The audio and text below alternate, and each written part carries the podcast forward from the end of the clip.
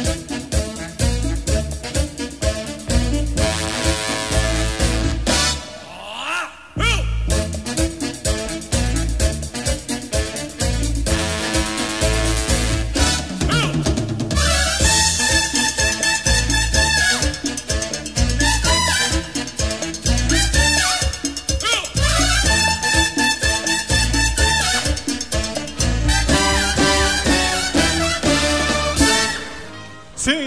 dia de podcast, mas não é qualquer podcast. Hoje é dia de um podcast de gala. Hoje falaremos sobre o Oscar 2019, ou melhor, falaremos sobre um dos filmes que recebeu o maior número de indicações. E quem vai dizer para nós o nome desse filme é ele, diretamente do tapete vermelho do Teatro Kodak em Los Angeles, Rodrigo Pompeu. Fala, Pompeu! Ô, Fábio Zavitoski, o filme que a gente vai falar hoje é um filme sensacional que fala dos imperadores, dos gladiadores, das arenas de Coliseu. É o filme Roma. Espera aí, não é isso? É sobre Roma, é Roma. É Roma, mas não, é, não tem gladiador no filme? Não, não tem gladiador. Você, você vai me explicar isso direitinho, tintim por tintim. Então vamos lá, vamos pro podcast esse filme maravilhoso que é Roma e que não tem gladiador nem tem imperador romano, mas é um excelente filme. Vamos pro podcast, Fábio. Corazón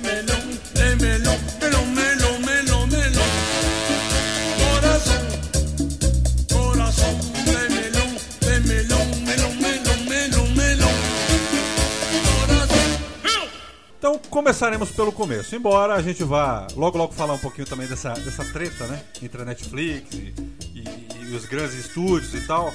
Eu não sei se é nem é, entre a Netflix e os grandes estúdios, ou entre os estúdios mais tradicionais, né? Porque ao que tudo indica, a Netflix também já tá meio que jogando junto com os caras em muitos aspectos, pelo menos em Hollywood. Mas diga pra nós, por que Roma? Bom, Roma, né, é o filme que está sendo concorrendo ao Oscar. Por que Roma? Porque tem vários filmes que estão concorrendo ao Oscar. Por que, que a gente vai falar de Roma?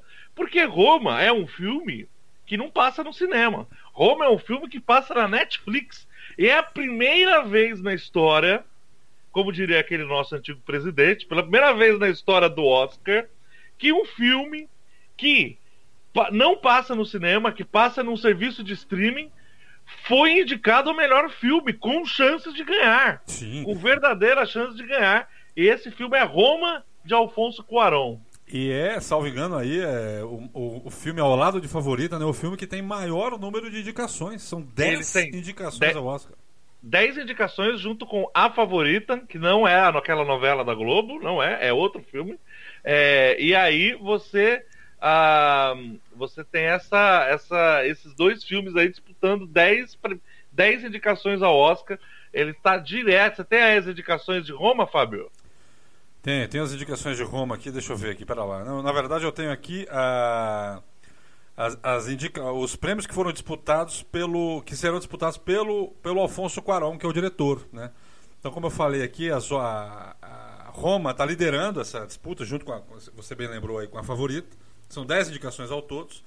E está colocando o diretor do filme, o Alfonso Cuarón. Ele já foi premiado como melhor diretor de um filme chamado Gravidade, em 2014. E ele está Você assistiu? agora... Assistiu Gravidade? Não, não assisti Gravidade. Eu sou igual, a- eu sou igual a Glória Pires, viu? Eu não assisti nada. Olha só. E ele tá disputando agora melhor filme, né? Melhor direção, roteiro original, fotografia. E há duas premiações ainda que ele poderia estar disputando, mas não está. A de filme estrangeiro, porque o prêmio, porque o, porque o prêmio na verdade será concedido, ele é cedido ao país de origem, que é o México, né? Então Sim. o Quaron pode ir lá e representar, mas na verdade ele está representando o México. E a indicação para melhor fotografia que foi meio que garfada também, assim, eu acho que do filme, né, cara? Acho que merecia estar também, né? Eu Lógico sei, que merecia. E era né? dele que fez a fotografia.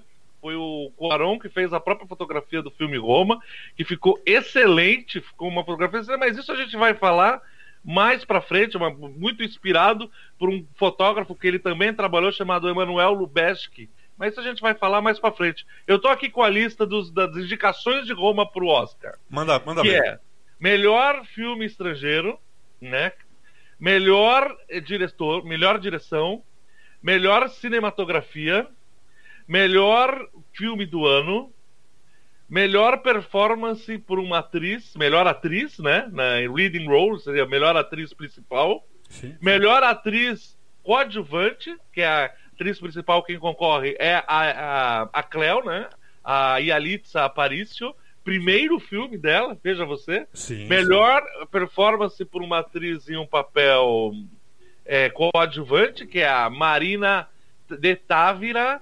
Marina de Távira, que faz a. A, Isa- é, a, a patroa dela, sim. né? A Sophie, salvo engano. Sophie, né? a Sophie, Sofia, exatamente. não sei, alguma coisa assim. Isso- É. Ah, o melhor roteiro original, melhor design de produção, melhor edição de som e melhor mixagem de som. Desses aí, eu acho que ele leva melhor filme estrangeiro. Eu acho. Eu acho que tem chance dele levar melhor direção. E se ele levar a melhor direção, ele leva a melhor cinematografia e concorre a levar melhor filme do ano. Se ele não levar a melhor direção, ele tá fora de melhor filme do ano. Entendi. Eu acho que a atriz, é, a atriz principal, eu acho que não vai virar. Também nem a atriz coadjuvante. Roteiro original, eu também acho que não. Design de produção, eu não sei quais são as outras, mas sinceramente, design de produção tem muita gente boa fazendo e a edição do filme é maravilhosa, a edição de som do filme é maravilhosa e a mixagem também. Eu acho que são dois prêmios que eles têm chance do do do de, de, de pegar um prêmio, né? A edição de som foi feita por Sérgio Dias e Skip Lievsey e a mixagem foi por Skip Lievsey e Craig Hennigan junto com José Antônio Garcia. Ah, o som do filme, apesar de ser um filme muito silencioso, e esse é um grande desafio fazer um filme silencioso que você tem um som tão cativante quanto Goma. Sim. E mesmo assim sendo um filme bastante, né? Não é um filme que você tem, não tem um score muito formado, não tem uma trilha original, não tem trilha original, né? Sim, É. é um filme, é a gente estava falando isso antes de entrar. É um filme sem música, né? Filme sem forma, né? música. Sem, sem É, você tem- sonora. Isso é estranho, né? É, todas as, as, as- as trilhas elas são diegéticas, né? Elas fazem parte dentro do contexto do filme. Então é uma banda tocando, é o cara cantando na floresta uma hora lá. Todas a- a- as, as- Não existe trilha não diegética no filme, ou seja, aquela trilha que é, é, é fora do contexto do filme. Perfeito. né, que é essa diferença da diegese e a não diegese, né? Basicamente é uma é a diegese é quando você tem uma, um elemento que está contido dentro da cena. Então, se um, rapaz na cena ah, liga um rádio, e no rádio está saindo uma música, aquela é uma, uma música que é diegética, não é? Então, não é uma trilha que é colocada de fora que não faz parte da ação dos personagens Entendi. Mas- entendi. Voltando aqui, falando um pouco do filme, antes de entrar no filme, eu queria falar das premiações que esse filme teve. Esse filme foi bastante premiado. Olha, né? importante, importante. Se você deve, você deve começar, vai começar por onde? Por Veneza, né? Bom, ah, você vai falar de Festival de Veneza, então. Não, eu eu Veneza, acho que antes de falar da premiação, você deveria falar para os nossos ouvintes, que são muitos, milhões aí por aí, sobre, Milhões! sobre a milhões. treta, a treta de Cannes. Rolou uma Exata, treta, né? É, treta de Cannes. Inclusive que a gente está lançando atrasado. Já teve manifestações. A, a nossa, nosso atraso de, de, de podcast já foi pauta dos coletes amarelos lá no, no- no- Sim, sim. na França. Já saíram em manifestação. Estão, está tendo caos em diversas partes do mundo. A gente pede muito desculpa às autoridades mundiais. A gente vai tentar não, que isso não se repita. Macron, Mas pode ficar treta- tranquilo que agora va- vamos entrar, vamos entrar em dia. Vai ficar em dia. Vamos entrar em dia. Então, o problema é que, por exemplo, o, o, o Festival de Cannes, ele é um festival muito. Ele, ele, ele, ele sempre se propôs a trazer a vanguarda do cinema. Mas ele, a partir desses últimos tempos, que a, que a, a, a Netflix tem se destacado, o Festival de Cannes ele decidiu que todo filme que participa do festival tem que ter é, passar ser exibido do, do circuito comercial francês Sim, sim. antes dos seus lançamentos no, no serviço de streaming, com 36 meses de antecedência. Então, para o filme, por exemplo, se for um filme que esteja em serviço de streaming, para ele participar do Festival de Cannes, ele tem que ser exibido dentro do circuito comercial francês 36 meses antes de entrar pro serviço de streaming. Porque Entendi. eles consideram que um filme que entra, mesmo se você faça um filme, vai, se você vai um filme cinco meses depois, quatro meses depois, você põe no circuito comercial francês e quatro meses depois você põe no serviço de streaming, de streaming, de screaming, né, de gritando, né, de streaming, Aham. de eles entendem que você na verdade produziu esse filme para o serviço de streaming e que você está usando uma brecha nas regras somente para participar do festival. Entendi, E o, o- o Festival de Cannes, ele quer que. Ele valoriza o ato de ir ao cinema, né? Ele quer valorizar o ato de ir ao cinema. Eu acho, minha opinião é que isso é uma grande bobagem, né? Isso é uma grande bobagem, porque eu concordo com o, o diretor de conteúdo da Netflix, o Ted Sarandos, que ele disse que o festival optou por celebrar a distribuição em vez de celebrar a arte do cinema. E eu concordo. Uma coisa, não tem nenhum problema. O, o, o, o, o, o, Roma é um filme com uma cinematografia belíssima. E que seria muito bonito ver esse filme no cinema, mas não é necessariamente. É, é, os hábitos mudam, né, Fábio? O que você acha? O que você tem a O- o dizer disso? próprio- Qual é a sua o- opinião? O próprio Quaron, eu perdi aqui a fala dele. Eu tinha salvo essa, essa aba, mas eu perdi. O próprio Quaron, ele fala, cara, se eu tivesse optado por lançar essa- esse filme nos cinemas, ué, ele não teria nunca o alcance que ele teve através da plataforma de, de streaming, né, que é o Netflix. Sim, Queira ou não, você tem ali uma, uma audiência cativa que é gigantesca para esse tipo de produção, né, que, que, que não é uma produção comercial e tal. não é uma Então, produção comercial. quem Não que ia é uma colocar, produção- Quem que ia colocar esse filme nos cinemas se ele não tivesse sido, de certa forma, impulsionado pela, pela Netflix? Né? Não, e veja bem, esse filme ele ia ficar restrito à sala São Paulo, da sala Banco do Brasil, percebe? É, posto ele ia ser- 4, cinema do Posto posto 4 4. aqui, que tem stands aqui, o posto 4. Ia ser isso. O que, que tem em Uberlândia aí de, de filme cult aí pra não tem, passar? aqui não tem. Aqui os cinemas antigos foram é, transformados em igrejas, igrejas evangélicas.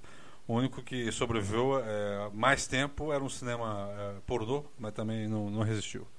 Acabou Que sendo- maravilha. Mas não, não virou igreja, pelo menos. Tá, tá lá, tá, tá- o terreno tá vazio lá, mas ele foi Tá. Tá bom. Então tá vendo, você vê que coisa, né? Aonde que você vai ter uma distribuição em salas grande para esse filme que não é nada comercial, não é um filme comercial, não é um filme que se propõe a. Não é um blockbuster, não é um Sim, Vingadores, percebe? Você vai rodar numa sala de shopping, isso aí. Tudo bem, agora até roda. pô, Porque, pô. Agora roda, exatamente. Oscar, todo mundo falando no negócio. Agora, antes de que isso tudo fosse possível, né? Então acho que ele foi feliz nessa colocação dele. Ele falou, cara, mas o que, a, o que a Netflix me proporcionou, de certa forma, não tinha como abrir mão, né, cara? Embora Claro. para o Oscar, né, eles abriram essa exceção. Né? O filme foi exibido, acho que em mais de 40 salas lá nos Estados Unidos, para se É, são- habilitar a É, que concorrer ao você tem Oscar. que, você tem que passar no. Lá no Chinese Theater e mais 40 salas, parece, né? Sim, sim. Você tem que passar lá em Los Angeles ali é, durante um certo tempo e mais em 40, 40 salas para para você poder concorrer ao Oscar, né? Então, assim, a, a, eu acho que essa, essa, essas exigências ele cumpriu. Mas a exigência do Cannes inviabiliza que isso aconteça. Sim. 36 meses antes de entrar no serviço de streaming é muito tempo. É muito tempo, não, não faz sentido nenhum. Então, ou seja, é só filme passado, filme que já passou no cinema, filme que já, já cumpriu o seu, o seu, seu ciclo de vida no cinema, que depois é, é, suca- é levado sucateado pro, pro streaming. Então é, é só esses filmes que Cannes quer passar. Entendeu? O que eu acho que é uma miopia. Isso é o que a gente chama em marketing de miopia de marketing, né? Que eles acham que o filme é somente aquilo que, que, que tá passando ali. O fi- filme é filme, cara. É que nem os caras no século XIX que acendiam é, lampião no- no- na rua, né? E acendiam com óleo, né? O óleo do lampião no meio da rua.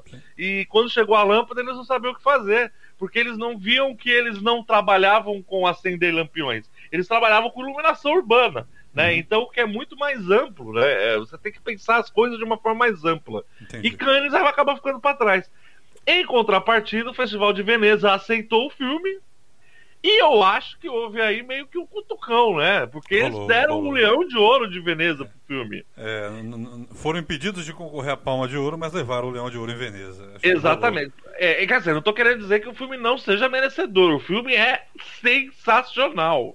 filme é maravilhoso. Mas me parece um pouquinho de Veneza falando assim, não, tá vendo? Aqui a gente, né? Aqui a gente representa mesmo e tal. Não sei. Não sei. Pode ser uma boa coisa, né? É, é, então a.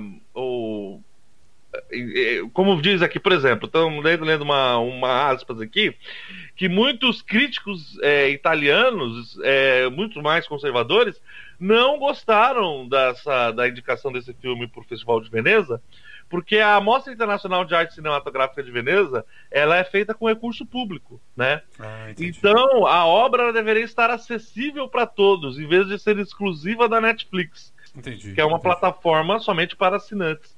Mas se você for parar para pensar por outro lado, o que, que é mais mais é, exclusivo hoje em dia do que o ingresso de cinema? Sim, o cinema tá sim. caro.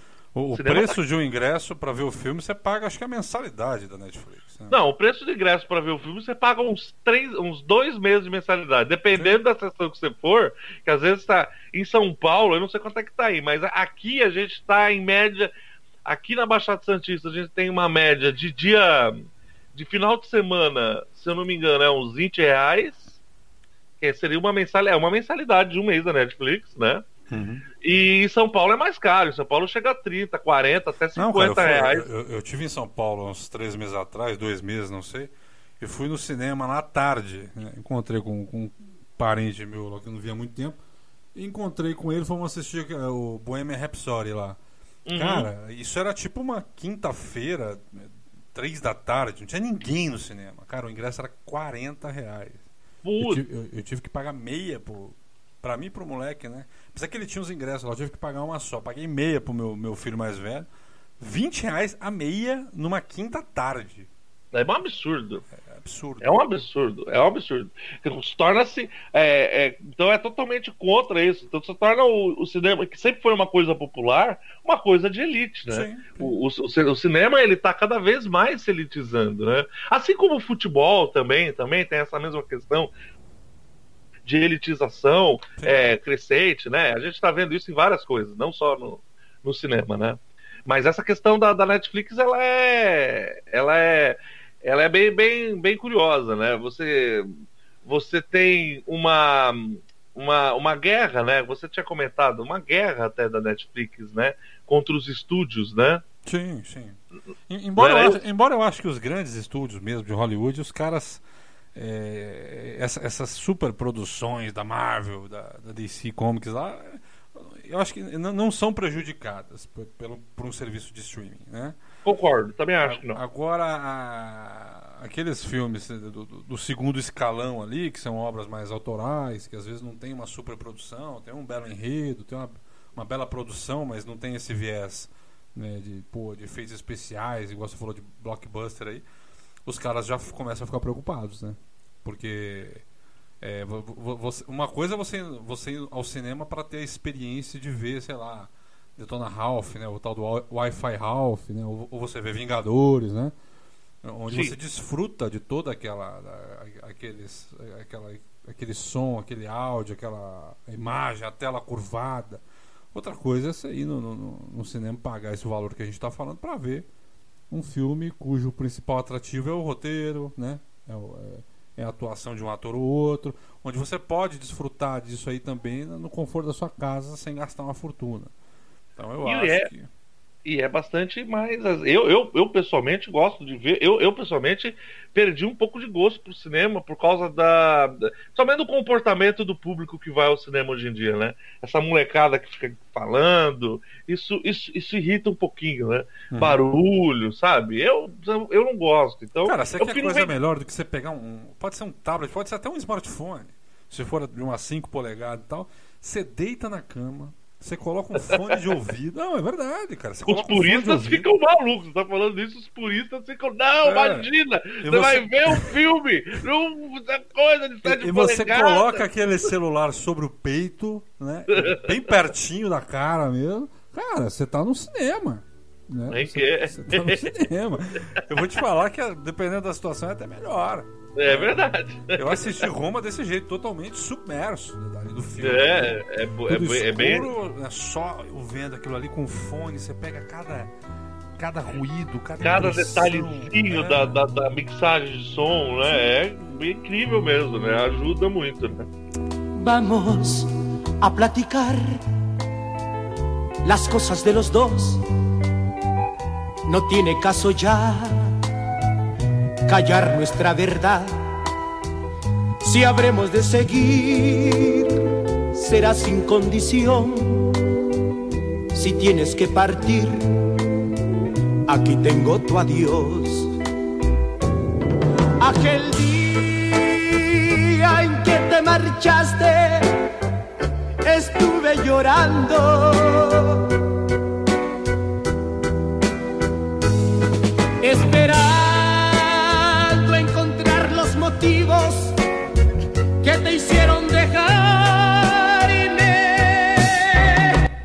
Só pra terminar essa, questão, a gente tem aqui, eu tenho um site aqui aberto, um jornal português chamado Jornal Econômico, que ele dá alguma das detalhes dessa guerra da, da Netflix, né? Com a- os outros estúdios, por exemplo, a Universal, a Paramount, a Warner Bros, né? Ah, por exemplo, o, o a Universal em 2018 estreou cerca de 40 produções. A Netflix pretende lançar em 2019 55 filmes originais.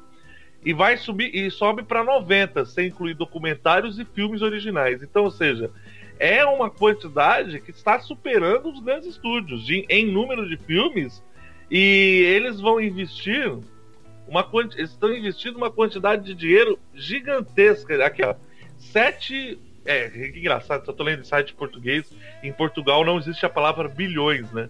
Então eles chamam de 7 mil milhões de euros para a produção de novas filmes e séries. Seriam 7 bilhões de euros para produzir filmes e séries é, originais da Netflix.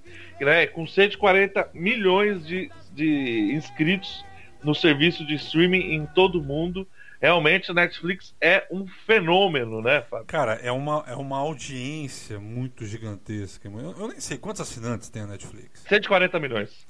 Pois é, você tem 140 milhões de, de assinantes, e aí vamos pegar que um assinante tem 3, 4, 5 janelas. Eu, por exemplo, é, minha sogra que é assinante, né? Eu aqui em casa aqui a gente assiste dentro da conta dela, né? Que tem vários, acho que tem 4 ou 5 cinco perfis, né? Que você pode acessar. Ah, Então você multiplica isso aí, não é só 140 milhões né, de Não, isso é- é muito é. mais. É muito Eu vou, vou jogar por baixo aí 200 milhões de pessoas. Cara, você tem uma audiência de 200 milhões de pessoas para a sua produção. Quer dizer, não tem como. Não tem como verdade. disputar. Não, não- nem, nem- estúdio nenhum no mundo vai conseguir disputar com isso. vai conseguir ter tamanha, né, tamanha quantidade de pessoas, né? Porque Você vê que se você tem uma renda de grandes filmes, um grande blockbuster consegue vai faturar um bilhão e meio, considerando que o ticket médio um bilhão e meio de dólares, considerando que o ticket médio é 10, 15 dólares, né? Então você vê que é que vai conseguir no máximo 100 milhões de pessoas no filme para ir pro, pro, pro cinema. É, é, muita, é, é menos do que o, a Netflix ser assinante no mundo inteiro.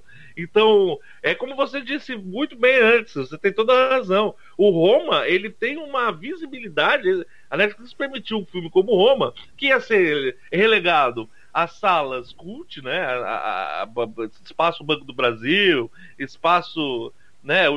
esses espaços cults que são patrocinados por empresas, porque só isso com meia dúzia de pessoas. Eu, eu gosto, eu vou às vezes para ver filmes que são fora do circuito, mas ia ser um filme que. No, quanto tempo que Roma duraria no, no, no- Vai, ele ia entrar no cinemão. Mas quanto tempo que ele ia ficar? Duas finais de semana? Duas semanas, no máximo. Estourando, estourando. Não estourando duas semanas, entendeu? É, não é. Não, não, não tem a penetração, não, não, não, tem a, não é chamativo. Isso a gente vai falar sobre o filme um pouco mais à frente. Mas ele não tem esse apelo que outros blockbusters têm, né? Sim. Eu aqui separei um trecho, ainda a respeito dessa questão da- da- esse pessoal, os puritanistas, né, como você diz. Olha aqui, em 2017, um grupo de cineastas reconhecidos no que se convencionou chamar de cinema autoral, né, assinou um manifesto em favor do cinema europeu e contra os gigantes da internet. E aí a lista incluía Michael Haneke, Wim Wenders, Stephen Frears, Paolo Sorrentino e os irmãos Darden, Darden, que eu nem conheço esse cara. O argumento deles qual era? Era necessário manter a territorialidade dos direitos e assegurar o elevado nível de financiamento das obras. O medo, é, acho que é, é, esse, esse, esse, essas transformações tecnológicas elas sempre desaguam no mesmo temor, né? Que Sim, a- sim. a- aquilo que fica para trás perde sua capacidade de financiamento, perde sua capacidade Exatamente. de, de existir a longo prazo. Exatamente, porque é, é- é sempre uma disputa por recurso. Sim. Porque a gente também não tá. A grande questão é que as pessoas, principalmente hoje no Brasil, as pessoas têm dificuldade de entender que não existe vilões e nem bonzinhos. Todo mundo tá atrás do seu. Não Sim. tem um bonzinho, não tem um vilão.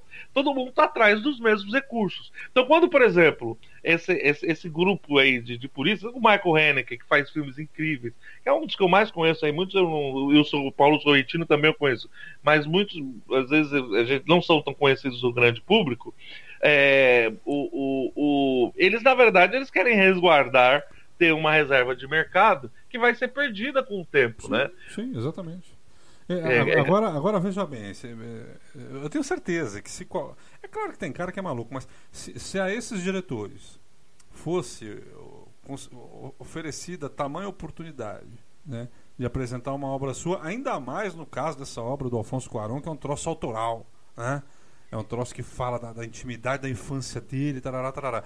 Aí o- um, um gigante do tamanho da Netflix fala pra você, cara, faz você tem carta branca pra fazer o que você quiser e, e você vai ter uma audiência de 200 milhões de pessoas. Então, você enquanto artista, enquanto diretor, você vai ter a sua obra, é, tipo assim, avançando em níveis inimagináveis em vários países, em vários idiomas. Cara, claro, é claro que qualquer um desses diretores largaria de mão essa essa essa, essa, pecha de, de, de diretores autorais, cinema autoral aí, como eles dizem, e partiriam pro. Se não fosse pela questão financeira, pelo ego do artista. Todo artista quer. ser- O, artista, ser visto, né? Quer ser visto, ele quer que as E falar pessoas- que ele também fala assim, que, que o trabalho mas Roma também é um trabalho extremamente autoral, né? É, Sim, eles sim. falam como se os outros não fossem, né? É, É, é, é, é quando, você, quando você assume esse tipo de posição, é como se você fosse o produtor de cinema autoral e os outros não fossem. Os outros são comerciais, os outros são vendidos, né? É aquele negócio do. É sempre a casa do. É o João Gordo que se vendeu e traiu o movimento punk, né? Sim. É, Só, só para contextualizar o nosso ouvinte aqui, a gente está falando, falando, falando, falando aqui, mas vamos dar uma resumida, depois você comenta para mim sobre o que, que é o filme. Né? Roma é um filme, uma produção da Netflix indicada a 10 premiações no Oscar 2019. É um filme que parte das memórias do diretor Alfonso Cuarón, da infância do diretor. Foi filmado em preto e branco, só que um preto e branco diferente, um preto e branco digital em 65 milímetros. Você pode falar mais sobre isso, que você é um cara do audiovisual. Quer dizer, é um formato que valoriza a fotografia, né? A razão pela qual Sim. a gente achou injusto, né? Que o, que o Cuarón não fosse indicado também pro, pro prêmio de melhor fotografia. claro, com E certeza. mostra a vida de uma família mexicana, de classe média, né? No México dos anos 70. E a história da empregada dessa família, né? Que é a, é a personagem principal do filme, que é uma mulher de origem indígena chamada Cleo. Importante a gente lembrar, Pompeu, galera que for ver o filme, que essa personagem. Eu, não vi o filme com essas informações. Eu- se eu pudesse voltar no tempo, eu gostaria de ter acesso a essas informações para depois ver o filme. Eu teria visto com outros olhos. Essa personagem, a Cleo, ela foi inspirada numa mulher né, chamada Libo, salvo engano, não é isso? Libória era- Rodrigues, também conhecida como Libo. A Libo, que era essa empregada da infância do diretor, do Alberto Cuarón, e ele dedica o filme a ela, justamente a empregada da família dele. Então, a família é retratada na obra. Quem for assistir o filme vai ver que, cara, não é um filme que trata de grandes reviravoltas, de grandes acontecimentos. É o cotidiano e a vida de uma família, né? Foi inspirado justamente nessa família do diretor. E ele era uma das crianças daquela família, que eu até agora não sei qual era, mas eram dois meninos mais ou menos da mesma idade. E tinha um pequenininho, né? Então não sei qual dos, qual dos três que é ele. Então por isso que a gente fala que o filme, nossa, como é, é pessoal, como é autoral, como é autobiográfico, né? É justamente por essas questões. Pompeu, suas É mais autor, mais autoral do que isso é impossível, né? Sim. Então vamos tratar, passando disso, vamos tratar então do filme direto, né? Bora, segue o baile. Vamos, vamos seguir agora pro filme Roma. Hay un lugar en la ciudad por donde está el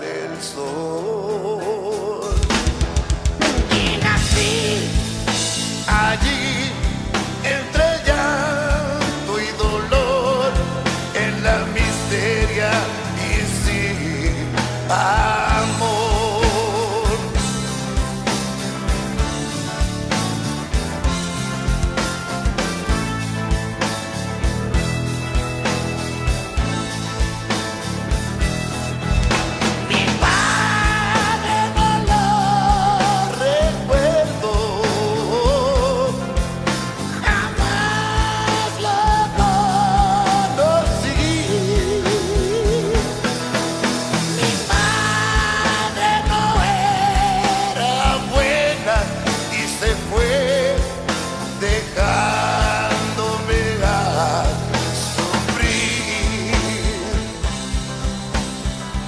Essa introdução que você fez foi brilhante, é exatamente isso.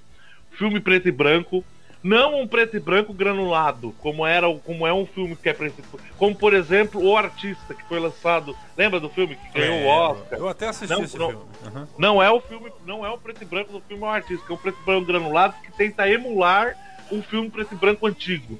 Mas é um preto e branco de altíssima qualidade digital, filmado em câmera, como você disse, 65mm, com altíssima qualidade, né? E, e você tem nesse filme, é, exatamente o que você falou, é, a, é uma carta de amor do Alfonso Cuarón para a mulher que criou ele, né? Que é a Libória, né? Que é a Libo, que nesse né, no, no, no, no, no filme é representada tudo assim de nome do Cleo. Ele é um dos três menininhos, são quatro filhos, né? Tem uma menininha Sim. E mais três irmãos. Eu não sei se ele é o é, ele, ele que é o Tônio, o Tônio, o Tônio, o Antônio, Sim. que é o mesmo nome do pai, né? O, o Paco e o Pepe. Não sei se ele é o Paco ou se ele é o Pepe. Mas é, isso também não, não, não faz muita. Não faz muita diferença, né? E porque, até porque é, os- as crianças elas são bem, bem é, em segundo plano no filme, né? Ah, não, que, não que o filme não seja feito pelos olhos de uma criança, mas não é necessariamente dessa forma, a gente vai chegar nisso um pouquinho mais, mais pra frente. Né? A, a gente tem, como você disse, uma essa, essa questão do preto e branco. Você tem esse, esse preto e branco é muito incentivado pelos filmes que o Cuarón via quando era pequeno, como os filmes do Roberto Rossellini, principalmente Roma, Cidade Aberta, né? Que foi um dos filmes que muito incentivou o, o cinema do, do, do Cuarón. E é um filme que, como a gente já estava falando isso antes, não é um filme que tem reviravolta, que tem plot twist, que tem aquele negócio, ou que tem aquela, aquele enredo super complexo. Não. É um filme que, a- graças à à pouca cultura cinematográfica das pessoas hoje em dia, é um filme que para muita gente pode ser pouco palatável. Você não concorda? Sim, sim, eu concordo plenamente. Eu, eu, Eu acho- acho... que assim, é, Hum, essa, essa, questão que você está colocando de não haver muita reviravolta, é, há uma falta de entendimento. pô. Cara, a gente se habituou tanto a consumir esse tipo de, de produto de, de- cultural, né? principalmente norte-americano e tudo, que você você está acostumado com a reviravolta, né? você está acostumado com o final feliz, né? você está acostumado com, com o vai e vem da história. Muitas vezes o, o filme é classificado como se fosse bom, como se fosse ruim, pela, pela maestria com a qual o roteirista consegue ir e voltar dentro da trama, né? Sem, sem ficar desconexo, vamos pensar assim. Mas há, fora da nossa, da nossa narrativa ocidental, então pode preferir chamar de norte-americana mesmo, é, outras culturas que, que, que prezam por outros valores, né? Outras, o- outros elementos de, de prender o, o ouvinte, o espectador. Eu acho que, nesse sentido, acho que o filme acerta bastante, assim. No começo dói um pouco, né? Não, é, exatamente, dá essa estranheza, né? É, Você no- sente essa estranheza. Mas é uma questão de, como eu falei, é uma questão de cultura cinematográfica. É uma questão de a gente ter habituar a ver filmes assim. Uhum. Porque a gente tem essa estranheza justamente porque a gente não está acostumado a isso. Mas a gente tem ah, é, é, momentos emotivos fortíssimos no filme. E você tem emoções fortíssimas que, de- que não, de- não, não demandam explosões, ou não Sim, demandam sim. Um, um cara no carro, é, sabe? Mas Co- como emo- muitas vezes é a vida, né? Esses dias eu é vi porque uma, a vida é assim, né? uma, uma crítica. Eu me esqueci o nome dela, rapaz. É, eu, eu- eu sigo ela no, no, no YouTube, acho que é Isabela Moscovi, alguma coisa assim. É uma crítica de cinema lá. Ela- mas ela não costuma falar desses filmes que são muito comerciais, não, mas de Roma ela falou. E aí ela, ela fala, cara, se você- Roma não é um filme sobre uma grande coisa, não, é um filme sobre a vida, cara. Né? É, não, veja com esses olhos esperando, pô, grandes acontecimentos, porque a vida muitas vezes não tem grandes acontecimentos. Né? É, exatamente. É feita de, de pequenos vida- detalhes. E assim, a, a gente tem essa personagem. Então, assim, a gente. Vamos pensar. Vamos falar por partes. Vamos falar primeiro da questão da cine- cinematografia. O, o, o filme ele se passa. Por que, que o filme se chama Roma? Vamos partir desse princípio, né? Sim, Por que, sim. que esse filme se chama Roma? O Quaron nasceu numa rua que isso é bem claro no, no- no- já no momento do filme que você mostra a rua onde ele nasceu, na Calle Teperri, né? A rua Teperri, que fica na Colônia Roma. Colônia Roma é uma é um bairro, um, um bairro de classe média alta da, do México, que fica no, no distrito de Cuauhtémoc, perto do centro histórico do, do, do, do Distrito Federal mexicano, que é a cidade do México, né? Então essa essa colônia Roma, ela ela existiu ali uma classe alta riquíssima se começou a se mudar lá na primeira, na primeira década do século XX, né, 1910, 1915, muitas famílias brancas, ricas, começaram a se mover para esse, esse local. É, lembrando que a gente tem uma, uma, uma grande é, dialética entre a questão do branco europeu cristão descendente espanhol católico e o indígena mexicano, que foi muito mais muito claro na época do porfirismo, que foi durante o século XIX, que, que marcou muito, uh, inclusive que voltou a, a, a, México, ele voltou a ter este orgulho indígena que existe no México até hoje. Então você tem essa questão de ter um orgulho asteca, você tem um orgulho Uhum. da, da das civilizações antigas. Das civilizações mesmo, né? antigas, das civilizações pré-colombianas que se iniciam com o porfirismo, né? Uhum. E, e você tem hoje, então, na década de, começo do século XX, começou a se mover para esse local, que é na, nesse distrito de Cuauhtémoc, que é esse, esse colônia Roma, né? Várias palacetes neoclássicos europeus, mansões e tal, né? E aí, hoje em dia, né? Esse, esse, e foi lá onde nasceu, onde nasceu e se criou o, o Quaron. O, o Quaron, né? Ah, então, ah, hoje, hoje é, como muitos bairros é, que, que, que, uma, era, uma época eram, eram bairros ricos e depois se tornaram bairros pobres, bairros pobres não, mas que depois a classe rica acabou abandonando esses bairros e acabou e acabou virando bairros hipsters, né? Porque você tem toda uma hoje em São Paulo você tem muito isso, você tem bairros em São Paulo que são super hipsters, né? A região lá é perto da, da Vila Madalena, porque fica perto do centro, fica perto de vários casarões antigos, neoclássicos, né? E na, em, no Chile você tem o bairro Bela Vista, que também tem essa mesma característica, que são vários casarões neoclássicos que foram abandonados e graças, principalmente em 1985, tanto no México, coisa que também aconteceu no Chile também foi por causa dos terremotos que acabaram destruindo um pouco parte do, do bairro e ele foi um pouco abandonado, né? Uhum. É, né, por causa disso, né? Então uh, tem um terremoto que acontece inclusive no no, no filme, né? É, a gente vai discutir esses símbolos um pouco mais para frente. E aí, a, a, uma coisa curiosa da cinematografia é que, por exemplo, classicamente, no cinema que a gente está acostumado, a gente, a gente tem uma filmagem em X. A gente tem o shot de, de, de, de filmagem em X. O que, que é? É o plano contra plano. Então você filma um, você filma uma ação acontecendo aqui com o personagem falando aqui de uma câmera virada numa diagonal e você pega do outro lado um contraplano para filmar do outro lado a, a, a, resposta da pessoa. Então são cortes mais sucessivos. Esse filme não usa isso. Esse filme usa um corte em Z. Ele, ele usa uma cinematografia em Z.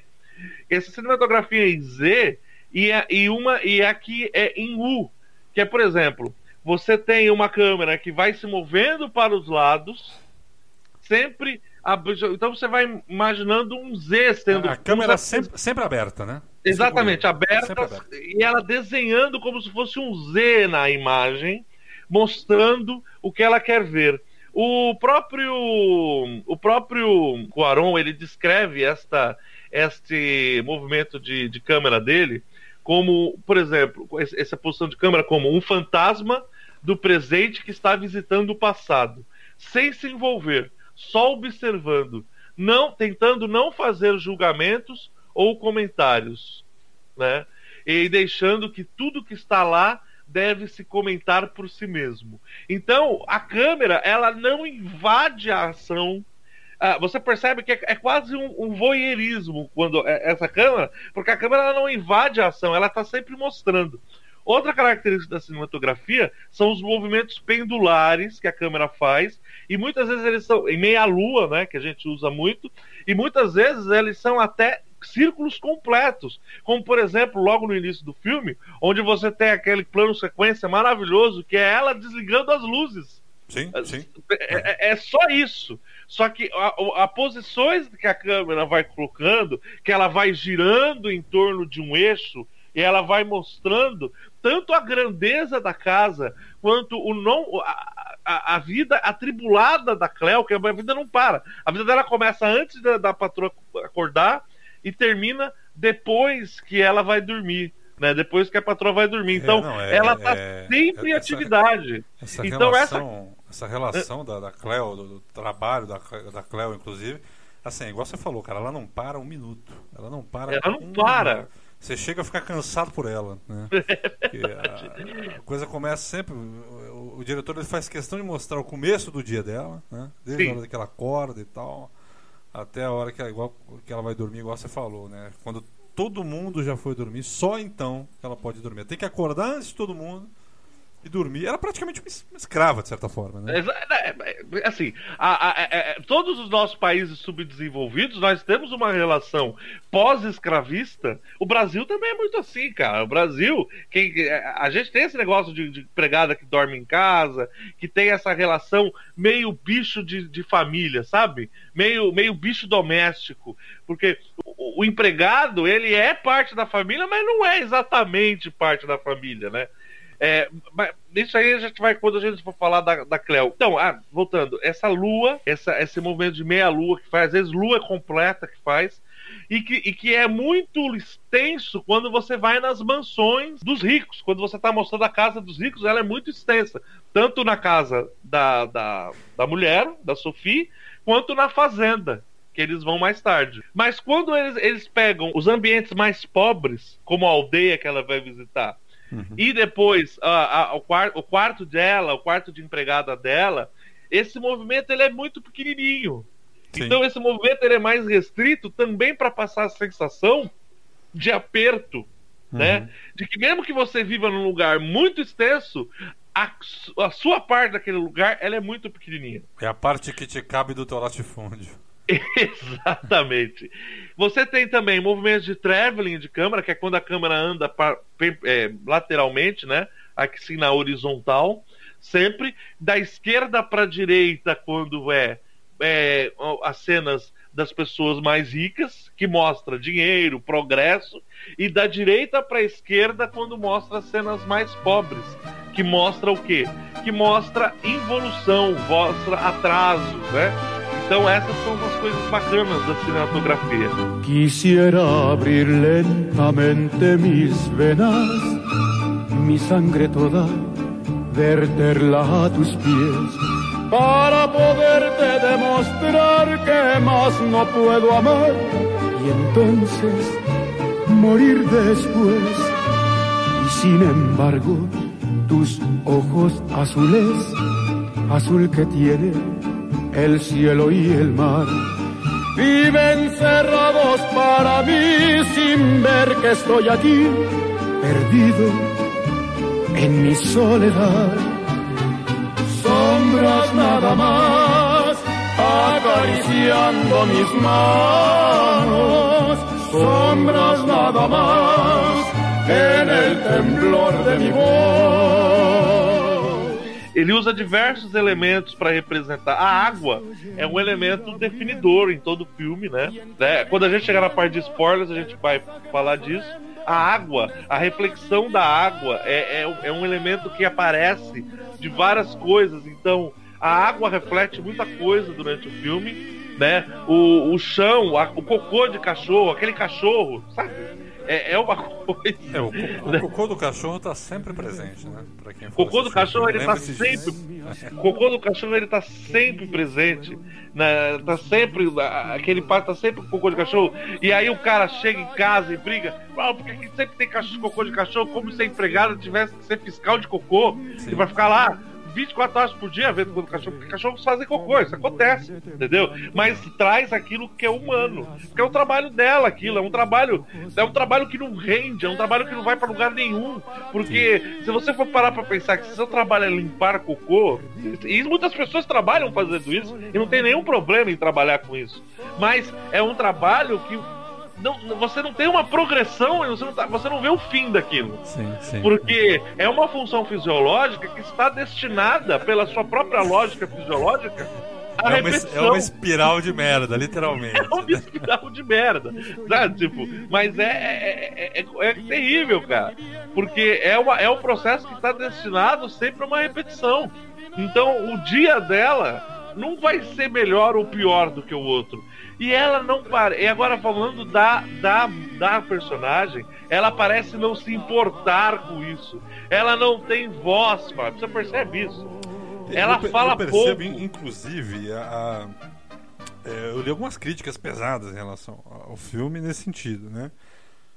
Que essa essa imagem, como ele retrata ela e tudo mais, é, teria teria como como uma uma função maior, da- é, uma autopiedade né, em relação a ele como como filho daquela família burguesa que a explorava e depois de adulto começa a refletir e se arrepender, tarará, tarará, quando na verdade ele poderia ter optado por um roteiro no qual é, ela tivesse voz, né? Então, ela começou a trabalhar na casa do Cuarón quando ele tinha apenas nove meses, né? E, e ela, ela nasceu na aldeia de Tepelumeme, na, no estado de Oaxaca, né? Que fica no sul do México, que é um lugar muito mais muito pobre, muito humilde, né? É, do, o México já é um país que já não é um, é um país bastante é, humilde, muito pobre, mas os estados do sul são mais simples ainda, os estados que ficam longe do Distrito Federal são mais difíceis ainda, as necessidades que tem. E o Papo Coron fala que quando ele tinha uns 12 anos, ele olhou para para a mulher e ele falou: Poxa, essa mulher, ela tem uma vida aqui. Né? Ela, ela, ela tem uma coisa, é, ela não vive para dar comida para mim. Porque quando a criança é criança, ela não tem a noção de que realmente as coisas. É, o, o- a criança é muito. o- É o para mim, né? O, o, o David Foster Wallace, que é um escritor que eu, que eu leio bastante, um ensaísta, ele fala que as crianças elas têm muito a sensação de que tudo é feito para elas, né? É tudo para mim. Então você não pensa que, que as pessoas têm realmente uma vida. Não, aquela mulher, ela, o que, ela faz? Quem que é aquela mulher? Ah, ela é aquela que cozinha para mim, que faz comida para mim. Então isso tem. Só que ela tem suas necessidades, seus conflitos, a sua vida própria, né? Sim, É, E, é mais, mais curioso, assim, e sobre essas críticas, eu falei para você, não é um libelo sobre a. não um, um, um alto de, de, de força das classes trabalhadoras. Não, não é isso. É o dia, é a vida em um ano, né? Que vai de, se- de setembro de 70 até julho de 71, não é nem um ano, na vida dessa pessoa, na vida dessa mulher. Então, você, você tem uma, uma, visão, uma visão muito sensível, muito sensível de relações é, distantes entre patrão e empregado que não precisam ser faladas. Que vai que você tá ali, você tá vendo. É porque hoje em dia no cinema tudo você tem que explicar, né? É, é inacreditável, tudo você tem que explicar. Você tem que explicar três vezes. Você tem que fazer diagramas para as pessoas entenderem o que, o, que, o que acontece. Esse filme ele não se propõe a explicar com diálogos. Você vê que ela é uma pessoa que ela, ela tem, ela, ela sofre distratos da família e não distratos de uma forma que eles batem nela, que eles agridem ela. Ah, não, mas que eles simplesmente não ligam a mínima para ela, eles não dão a mínima para ela, somente nos olhares e na maneira que eles tratam com ela todo dia. Com exceção do pequenininho, que é o que mais gosta dela, né? É, o. Que- é o pequenininho que é o que mais gosta dela. Né? Ah, É, eu, eu acho que há, assim, é, isso acontece também. Tem muito, muito filme do Brasil que retrata isso, nessa essa relação que você falou mais cedo da empregada com o patrão, né? Não- a gente teve não- agora o filme da Que Horas Ela Volta. É, é. É, não é uma relação meramente é, econômica, empregatícia. Né? Há, há também, apesar de muita crueldade embutida né, nessas relações, né? como no caso da Cleo também, há também é, alguns laços afetivos que vão unindo aquelas pessoas, é, ainda que de forma involuntária, né? por parte do- dos mais ricos. Né? Queira ou não, você também acaba se afeiçoando ali. É, e hora ou outra tem um momento ou outro do filme em que as pessoas elas, é, elas se solidarizam com a, com a Cleo, né? Em algum momento lá que a Cleo tem aquela decepção amorosa e tal, e, e- e, e conta pra patroa, né? Uma Mas determinada- mesmo essa solidariedade é uma solidariedade assim. Olha o que eu estou fazendo. Olha, olha, olha como você é inocente. Como você é da Olha família. como, é. olha como eu estou. Eu, olha o que eu estou fazendo por você. Eu estou indo comprar, sei lá, um berço, tá ligado? É tipo, sim. olha como eu sou legal, entendeu? Nunca é uma coisa que é verdadeiramente uma, um ato desprendido de. de é, existe uma distância implícita, mesmo na proximidade, né? Uhum.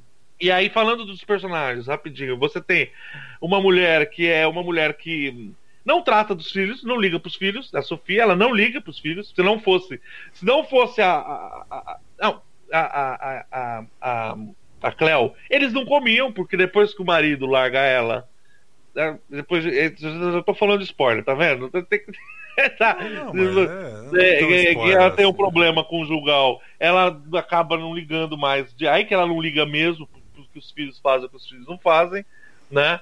É, você tem o marido que você ele se sente sufocado dentro da casa, né? Ele, ele odeia tudo aquilo ali, né? Tanto que o maior exemplo disso é quando ele entra com o carro.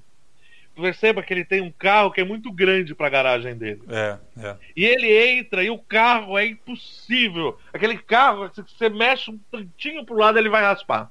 Aham. Isso mostra o quanto ele se sente preso ali naquela situação. O quanto que ele está fechado ali, como se fosse um negócio ah, que você não consegue nem respirar, né? Sim, sim, essa sim. pressão, essa gente, essa minha mulher, essas criançadas todas, sabe? É, é, e que se acha muito maior do que aquilo. Eu não sei, ele- é tipo um cientista ou algo parecido, né? Eu, Eu acho, lembro. eu acho que ele é um médico. Ele é um médico, Eu né? Ele é é um médico. é, ele, ele foi fazer alguma coisa relacionada a uma área científica. Não sei se foi medicina. Isso, uma, uma lá no Canadá, em, né? em Quebec. é. Isso, isso, exatamente. Foi fazer uma coisa. Acho que é, é médico, né? Ah, porque ela conhece médicos, né? A, a, a- É, a- é, é, ela, ela vai, ela é, tem, um, tem uma cena em que ele tá no hospital. né? Ah, E- e é verdade. E a gente percebe que a própria esposa dele tem muita intimidade também ali com a equipe do hospital. equipe chama todo mundo pelo nome. Ela, Exatamente. ela, ela não é da área, então presume-se que, que ele seja. É, concordo, concordo com você. Então faz sentido isso. Faz sentido, eu não, não tinha essa. Outra coisa, elemento interessante do filme, o avião. Sim. Sempre, você percebeu que sempre tem avião? É, o, o avião, de certa forma, até, até, até li sobre isso, né? O, o, o, avi, o, bairro, o bairro onde ele morava ficava próximo a essa rota de aviões. É, ficava perto do aeroporto internacional Benito Juárez, lá no México. Sim, né? sim. Então, é, ele marca, né? Ele marca o início, o meio e o fim né, do, do filme. Tem, tem eh, situações nas quais o avião está passando. Que eu acho que é, é aquela. é, Tem um pouco isso é, o- o- com a questão auditiva, com a questão olfativa, né? Memória olfativa, memória Sim. auditiva. Então isso deve estar muito presente até hoje, né? Na vida adulta dele. Quando ele ouve um avião. é, Sim. ele- Sem ele- dizer que também você tem uma outra leitura para isso, uma conotação simbólica, né? É para mostrar que, por exemplo, tudo é transitório, o avião Tudo é passa, passageiro, tudo passa, é. tudo a gente vai passar também, e que é um universo, existe um universo que está muito além do que aquilo ali. Sim, que o mundo sim. é muito maior do que aquilo. Né? Então, na verdade, é sempre para lembrar que a gente. é, Tudo que acontece ali passa, passou ou passará, e que existe um mundo muito mais longe, muito mais distante do que aquilo ali. Né? E eu acredito que também a presença. Ele fala que 90% do filme são lembranças dele. São lembranças dele. São É, eu- lembranças. eu, não duvido, né? Porque parece que hou- hou- houve muito cuidado, inclusive, a- a- a- ele quis uma casa de verdade no bairro, né? Eles redecoraram a casa toda de com os acordo com móveis, da- os antigos móveis da família dele, que ele recuperou. Foi- 70% dos móveis foram tudo recuperado de casa de parente, de Uhum. loja de antiguidade que ele tinha, que, que foi vendido. Tudo, tudo recuperado de casas de- que estavam espalhadas em casa da família, ele recuperou e trouxe. Sim, sim. Então a gente percebe o tanto que pra ele esse filme ele é meio que autobiográfico, né? Sim. Verdade, verdade. Né? E sem dizer, outra presença que é também muito, obviamente, ele é um diretor de cinema que está fazendo um filme autoral, autobiográfico. O que, que vai ter no filme? muito cinema, pô, lógico. É, muito cinema. Porque ele devia vir muito cinema, né? É. E alguns filmes dão algumas, algumas dicas sobre algumas coisas, né? Ele vê um filme que é o Sem Rumo no Espaço, que é um filme que lembra muito Gravidade, É, Né? é verdade, é verdade. Agora que você falou que eu, que eu, que eu né? É um filme que Aham. lembra muito Gravidade, que é mais ou menos a mesma história, que é um cara que vai pegar um outro, resgatar um outro que tá perdido lá no espaço, né? Aham, aham. né? E aí ah, você tem essa. O cinema é sempre. E como é rico a ambientação, Fábio, é um show pros olhos esse filme. Senhores, esse filme é um show pros olhos. A saída do cinema, aquelas pessoas falando, você sente, você sente que você tá lá. É. Imagina você ouvindo com fone de ouvido, você devia estar se sentindo no meio da cena, né? E ainda tem Aquelas a- a- aquela lacuna, né? Que, que a, que a falta de música ela deixa uma lacuna, só que ela meio que maximiza a, nossa percepção né, em relação ao, Exatamente. ao tempo, espaço, aos, aos ruídos do, do local, aos ruídos da rua, aos ruídos da casa, né? Os carros, muito carro, tem muito carro, pra todo lugar tem carro. Tem carro que vai pra lá, tem carro que vem pra cá, é encarrafamento, é muito aqueles carros É. antigos. E gente vendendo coisa, gente vendendo porcaria de bola que faz toc, toc, toc, toc. É, é, é uma. ba- Gente vendendo sorvete, gente vendendo é, salgadinho. É, é um negócio, é, uma- é um caos urbano maravilhoso, é uma, uma- que é super colorido, mesmo não tendo cor é, deixa uma coisa mais colorida ainda, né? Você vê uma coisa muito muito singela em tudo aquilo, né? Uma, um, um caos urbano organizado que é, é assim que a gente imagina um pouco o México, né? Um grande caos urbano, né? Muita gente, muita, muito calor, muito, muita movimentação, muito ah, é, tudo isso. Quiero ponerle su jardín a Pancha y mamá, pero han de ser de flores exquisitas, mamá. Aunque se enojen toditas las bonitas, mamá, solo los ojos de Pancha y no más.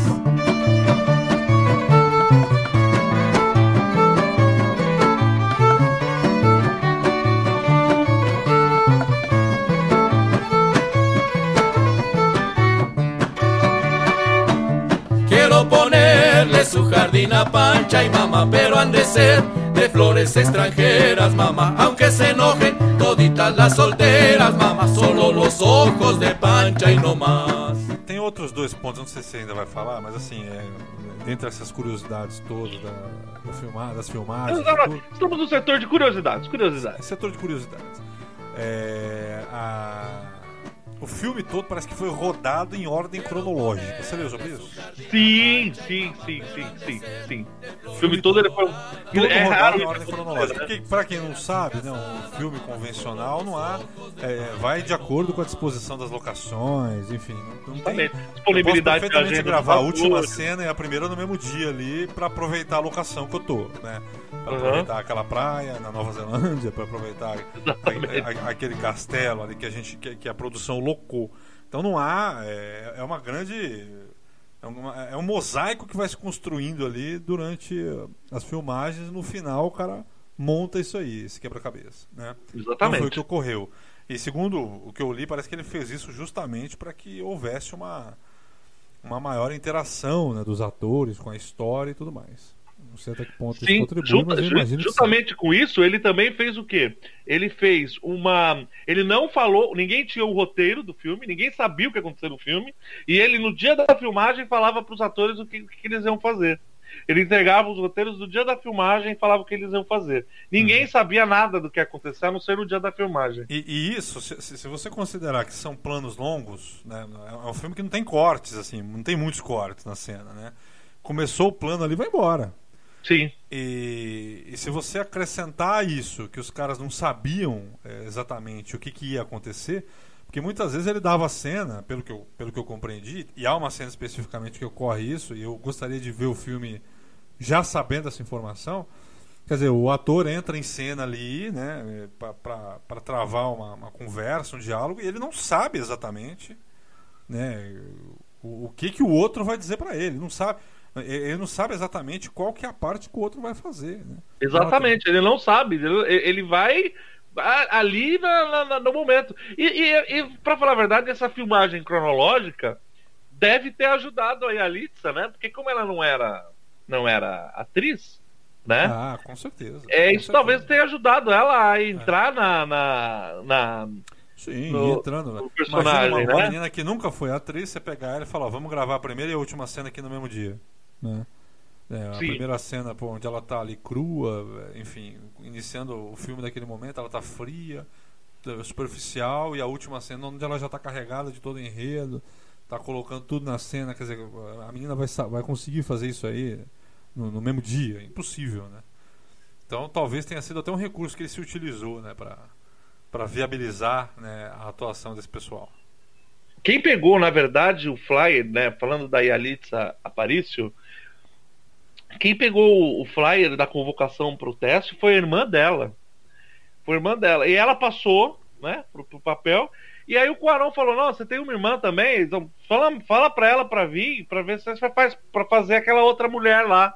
Aham. Aquela Que é outra- outra, a outra empregada, né? Aham. Que é, é Manita. Ela chama, não sei se é irmã de verdade, mas ela chama de Irmanita. Irmanita, é, né? é, é, manita, manita, tem isso aí. É, eu não sei se é realmente irmã ou não, mas pra fazer uma irmã, mas ela ficou grávida e não pôde, né?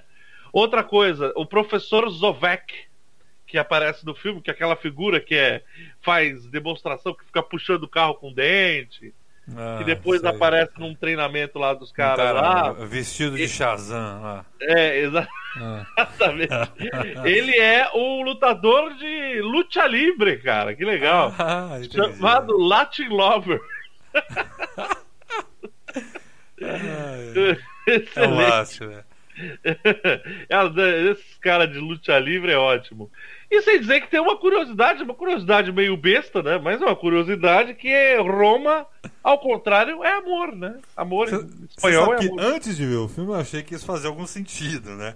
Falei, pô, é, é, parece que, que o, o nome do filme é Roma, porque Roma é amor ao contrário, tá? Mas não tem nada a ver. Depois a gente viu que, na verdade, Roma é o bairro, né? É o bairro que Sim, o cara, Roma é o o cara bairro, né? cresceu. é. É, esse é o principal motivo, né?